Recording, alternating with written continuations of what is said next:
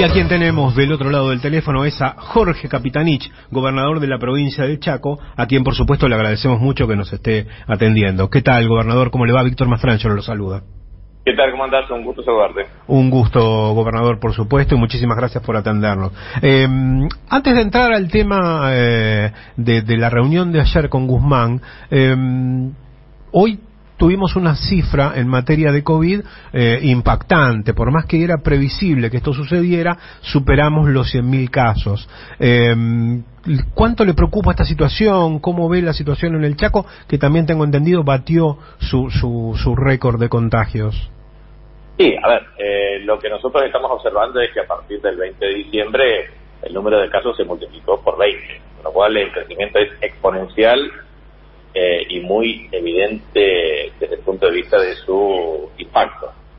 ¿Qué cuestión positiva tiene esto? Primero que hay un desacople entre internados eh, con sus distintos niveles, es decir, leves, moderados o graves.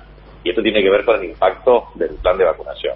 Eh, nosotros, concretamente en la provincia del Chaco, tenemos la siguiente característica de todo este proceso. Primero, hemos hecho, nosotros tenemos un muy buen modelo predictivo, eh, lo cual nos permite eh, tomar decisiones eh, anticipadas a los efectos de preparar el sistema sanitario para cubrir las demandas que esto implica. Nosotros ya estamos haciendo eh, distintos eh, coeficientes de internación sobre la base del número de contagios y eso es lo que nos permite diseñar la capacidad instalada del sistema para atender primero las internaciones y en segundo lugar eh, los eh, niveles de asistencia respiratoria mecánica, para, lo cual no solamente es necesario tener el equipamiento, sino tan, o sea, el, el, respirador, sino que hay que tener ese personal especializado para su manejo.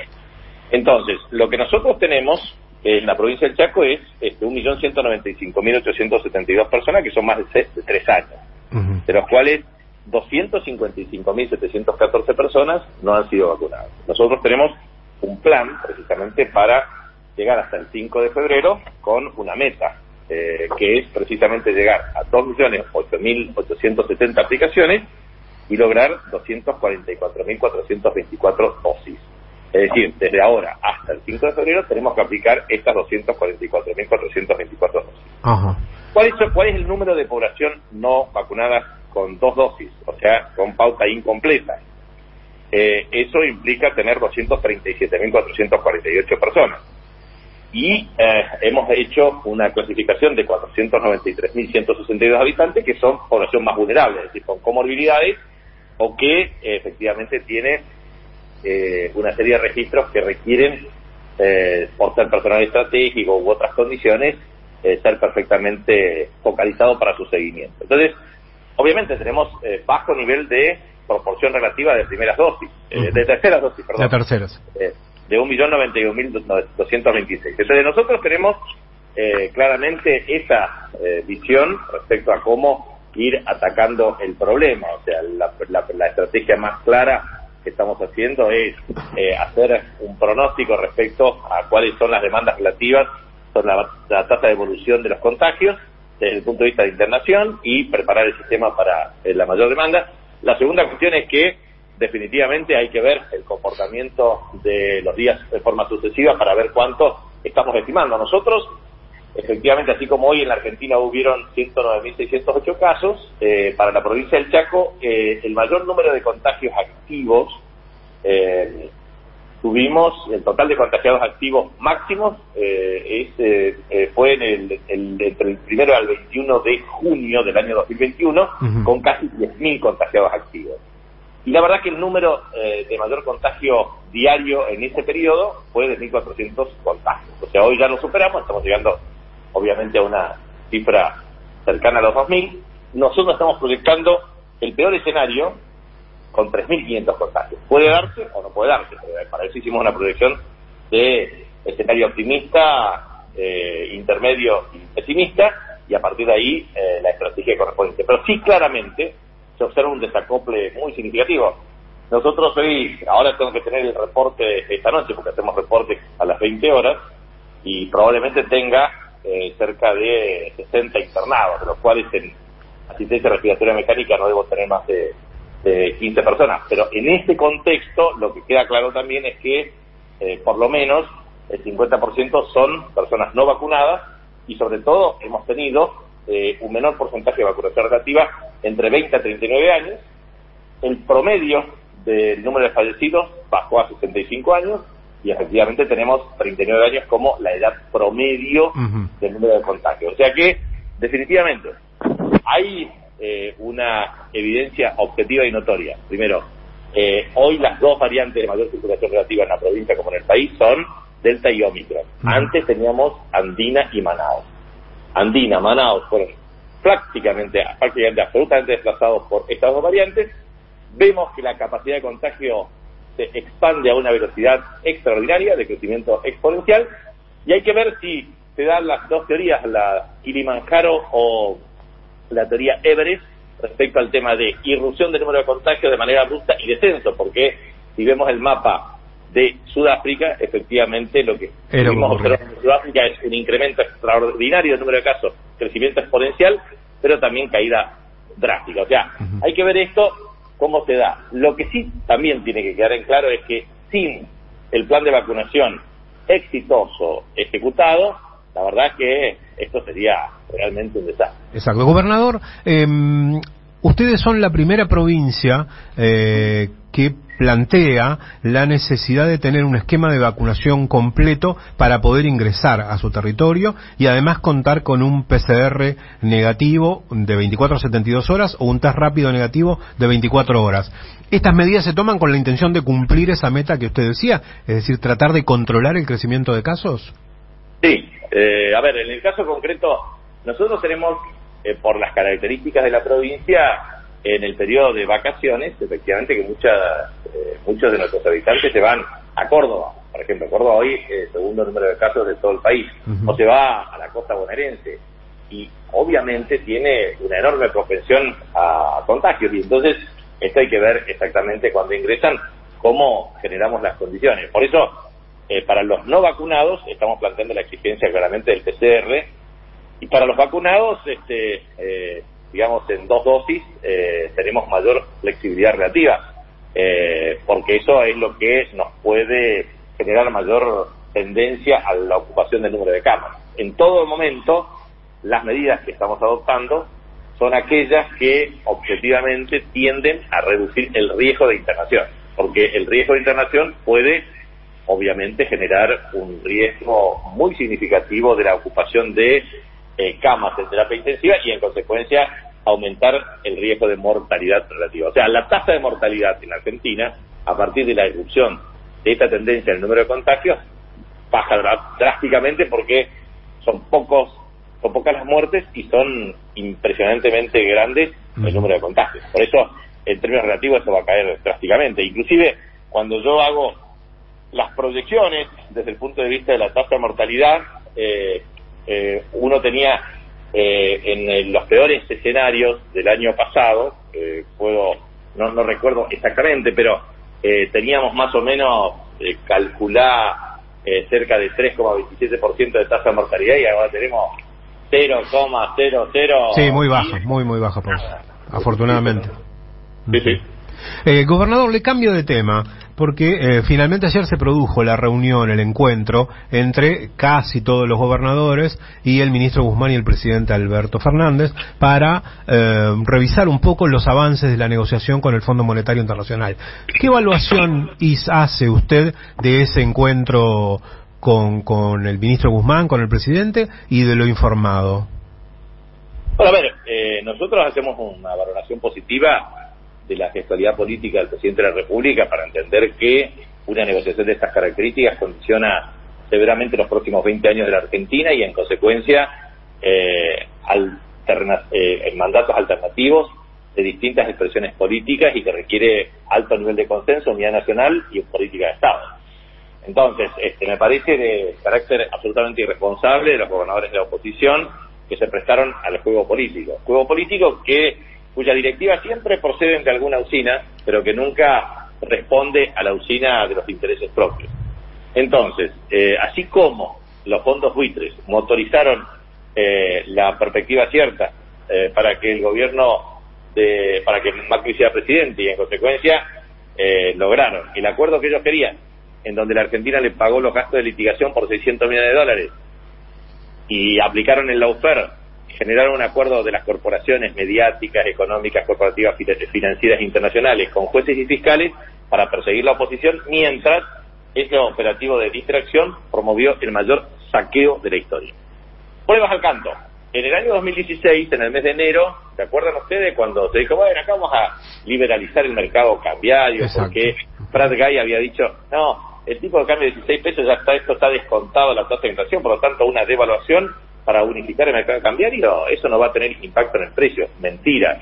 Lo que hubo fue una caída en la actividad económica, un deterioro abrupto en el salario real, una destrucción de la capacidad eh, productiva de las pequeñas y medianas empresas, un proceso de desindustrialización creciente, un aumento de la tasa de desempleo, y lo que se hizo fue hacer todo esto para pagarle a los fondos buitres y para generar una especulación financiera sin precedentes con los fondos de inversión. Para eso trajeron al Messi eh, de las finanzas. Entonces, este, ahora nadie habla de Caputo, ¿eh? Pero en ese momento eh, se hablaba como el Messi de las finanzas, el tipo más espectacular este, de la historia argentina, que podía emitir un bono a 100 años. Y la verdad es que siempre hace lo mismo, porque hace 65 años la Argentina ingresó al Fondo Monetario Internacional a partir de la dictadura de Leonardo Aramburu Rojas, eh, y en ese contexto lo derrocaron a Perón, y en ese contexto se instauró una dictadura militar, y obviamente lo que hicieron es promover 41 años de Fondo Monetario Internacional, que destruyó los cimientos de la producción nacional, el empleo y la equidad distributiva del ingreso en Argentina. Entonces, eh, esto realmente es historia repetida. Entonces, lo que ocurrió a partir del año 2016 fue unificar el mercado cambiario, liberalización financiera, eh, apertura de la cuenta capital, eso propició que los fondos de inversión pactaron con el gobierno, venían, acrecentaban las reservas en moneda extranjera, pero obviamente convertían dólares en pesos, 10 mil millones de dólares convertían en pesos al tipo de cambio vigente, 160 mil millones de pesos, lo ponían en tasa de interés 38, 45%, porque la verdad que hacían negocios extraordinarios. Y después de un tiempo se llevaban una ganancia de 4 mil, 5 mil millones de dólares, lo convertían, este, la ganancia en pesos la convertían en dólares, cambiaban y se iban porque le garantizaban el tipo de cambio. Llegó el momento, en el año 2018, en que el mercado financiero le dijo, bueno, este, hasta acá llegamos para financiar esta tipa financiera, y entonces tuvieron que recurrir al tratamiento de última instancia, que es el Fondo Monetario Internacional, obviamente con el gobierno de Estados Unidos, 16,5% del capital accionario, esos vándalos, este, eso, a ver, los fondos buitres son los que financian al Partido Republicano y al Partido Demócrata, son los que inciden claramente en las decisiones del Fondo Monetario Internacional, son los que efectivamente promueven una estrategia de estas características, entonces, en realidad lo que hicieron es hacer algo tremendo, que es avalar el saqueo de estos grupos financieros especulativos. Entonces, claramente, como no todos habían podido salir y quedaron entrampados en esas operaciones denominadas de carry trade, entonces la última fase se la garantizó el Fondo Monetario. Muy bien, como el resultado electoral del mes de agosto del año 2019 fue adverso, tuvieron que aplicar regulación de la cuenta capital y obviamente control de cambio, porque si no, este, no iban a poder llegar ni siquiera a las elecciones.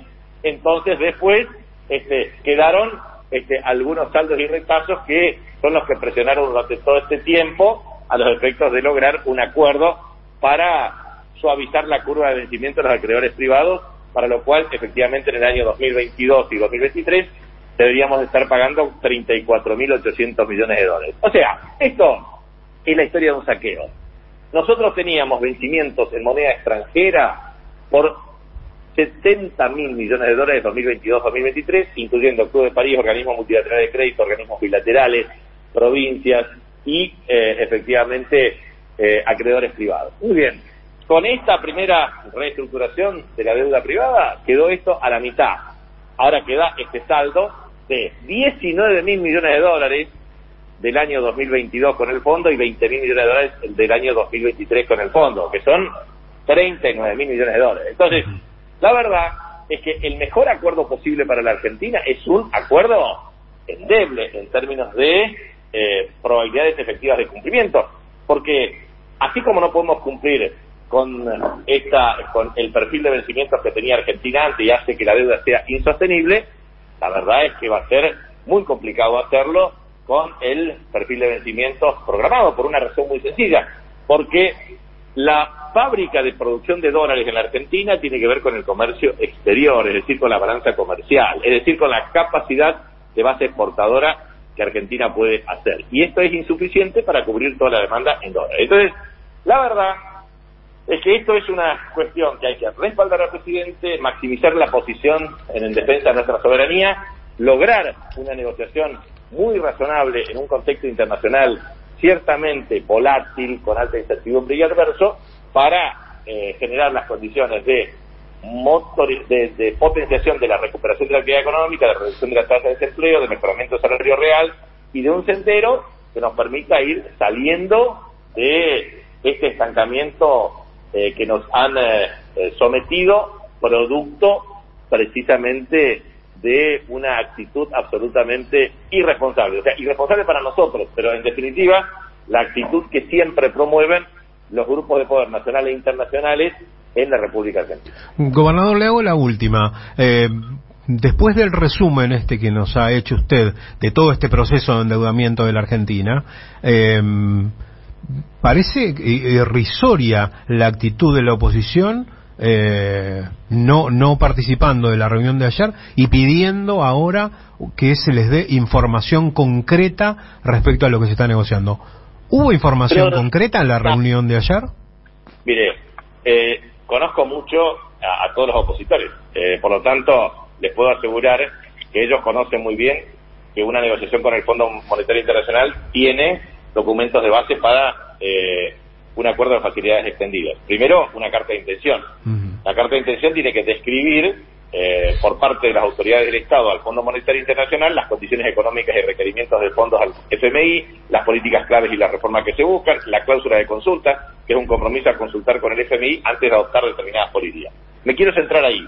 Primer paquete, carta de intención. Esa carta de intención obviamente tiene que ser parte junto al Memorándum de Políticas Económicas y Financieras, que es un documento detallado de metas y objetivos, con los criterios de evaluación y los puntos de referencia estructurales y después el memorándum técnico de entendimiento, que es el que provee las definiciones de los objetivos planteados y en la lista de la información que debe ser reportada, obviamente incluyendo eh, frecuencia y demoras permitidas. O sea, los famosos waivers que siempre hay que contemplar, la revisión del programa cada tres meses, eh, todo el proceso de dispensa, etcétera, etcétera. O sea, concretamente, ¿saben lo que ocurre antes, cuando tenías un préstamo stand-by que de más corto plazo o de facilidades extendidas? Siempre estábamos esperando un proceso de monetización de los préstamos de moneda extranjera para generar mecanismos de estabilidad eh, macroeconómica. Ahora, no solamente que nosotros no vamos a recibir nunca un centavo, sino que se van a emitir derechos de giro para amortizar el flujo de vencimiento de capital interés de la deuda ya generada. o sea, solamente vamos a estar tomando deuda para pagar deuda. En consecuencia, lo que nosotros necesitamos es, primero, que las sobretasas que disminuyan drásticamente, que el periodo de gracia de cuatro años está bien para pagar los servicios de interés y la deuda, pero realmente es incompatible con la sostenibilidad de largo plazo, que es absolutamente imprescindible entender que el periodo de tiempo debe ser más, compatible con el financiamiento de los organismos multilaterales de crédito que estas variantes de, corto plazo o de, de 10 años. Y por último, obviamente, el tema de la devolución de los derechos especiales de giro que deben ser eh, utilizados para la potenciación de la recuperación económica. Pero independientemente de esto, lo que a mí me parece claro es todos, absolutamente todos los opositores eh, saben. Y si no saben, tienen que tener los equipos que les expliquen respecto a cuáles son los alcances de una negociación. Por lo tanto, acá lo que se está definiendo con eh, todos los detalles eh, tiene que ver con el sendero fiscal, con el sendero de las reservas internacionales y su evolución, con el financiamiento monetario y la política fiscal, que son los tres temas de mayor densidad de discusión, pero también para mí hay otros temas que tienen que ver con la densidad de la discusión. Primero, un sendero del cuadro tarifario en Argentina, lo que significa la capacidad de acumulación de reservas sobre la base de la diversificación de la matriz productiva, la capacidad de sustituir importaciones, los mecanismos de regulación del mercado de capitales, eh, las reglas macroprudenciales desde el punto de vista eh, del, eh, de la, del influjo de capitales externos. O sea, hay muchas cuestiones que forman parte de la discusión. Entonces, el paquete de negociación en todo caso, que debe ser debatido en el Congreso, esto no ocurrió con Macri, debería tener por lo menos tres componentes. Primer componente, componente que tiene que ver con presupuesto 2022. ¿Qué pasó con el presupuesto 2022? Votaron en contra. Con lo cual, nadie puede reaccionar intempestivamente. Lo que hay que hacer es claramente lo siguiente, es tener la capacidad para debatir ordenada y racionalmente estas iniciativas de carácter legislativo. Segundo, la otra cuestión que me parece importante es el tema de eh, lo que es la carta de intención y estos memorándum de entendimiento que tiene que ver con memorándum técnico y de políticas económicas y financieras. Este esquema eh, debe ser eh, analizado por el Congreso porque precisamente la autolimitación impuesta por el Congreso, que la autolimitación impuesta por el presidente fue precisamente decir no más acuerdos con el Fondo Monetario Internacional sin ley del Congreso, cosa que no ocurrió con Macri. Ahora, Macri en este momento lo hizo en su carácter de presidente legítimamente elegido por la voluntad popular del pueblo argentino, convalidado por las eh, eh, elecciones del año 2017 y obviamente también eh, por la, el principio básico de continuidad jurídica y representación legal del gobierno argentino, artículo 99 de la Constitución Nacional. Entonces, claramente estamos ante esta cuestión que es necesario. Y la última es el, el programa económico que es de, carácter plurianual que ha planteado el ministro de Economía. A ver, ¿cuál es mi impresión respecto a este tema? Mi impresión es que lo que va a hacer eh, la oposición es o va a estar ausente, o va a votar en contra, o eventualmente eh, va a abstenerse, pero no van a apoyar.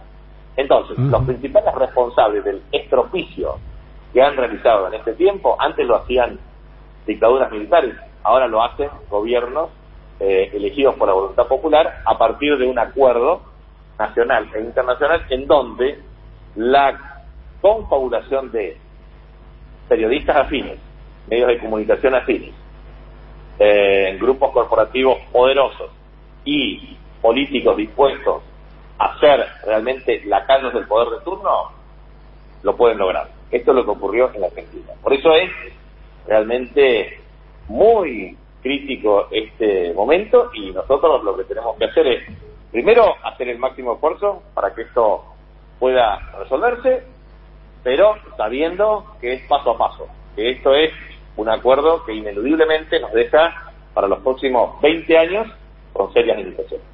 Gobernador, muchísimas gracias por esta comunicación. ¿eh? Gracias a usted, un abrazo. Era el gobernador Jorge Capitanich en comunicación con la vuelta completa.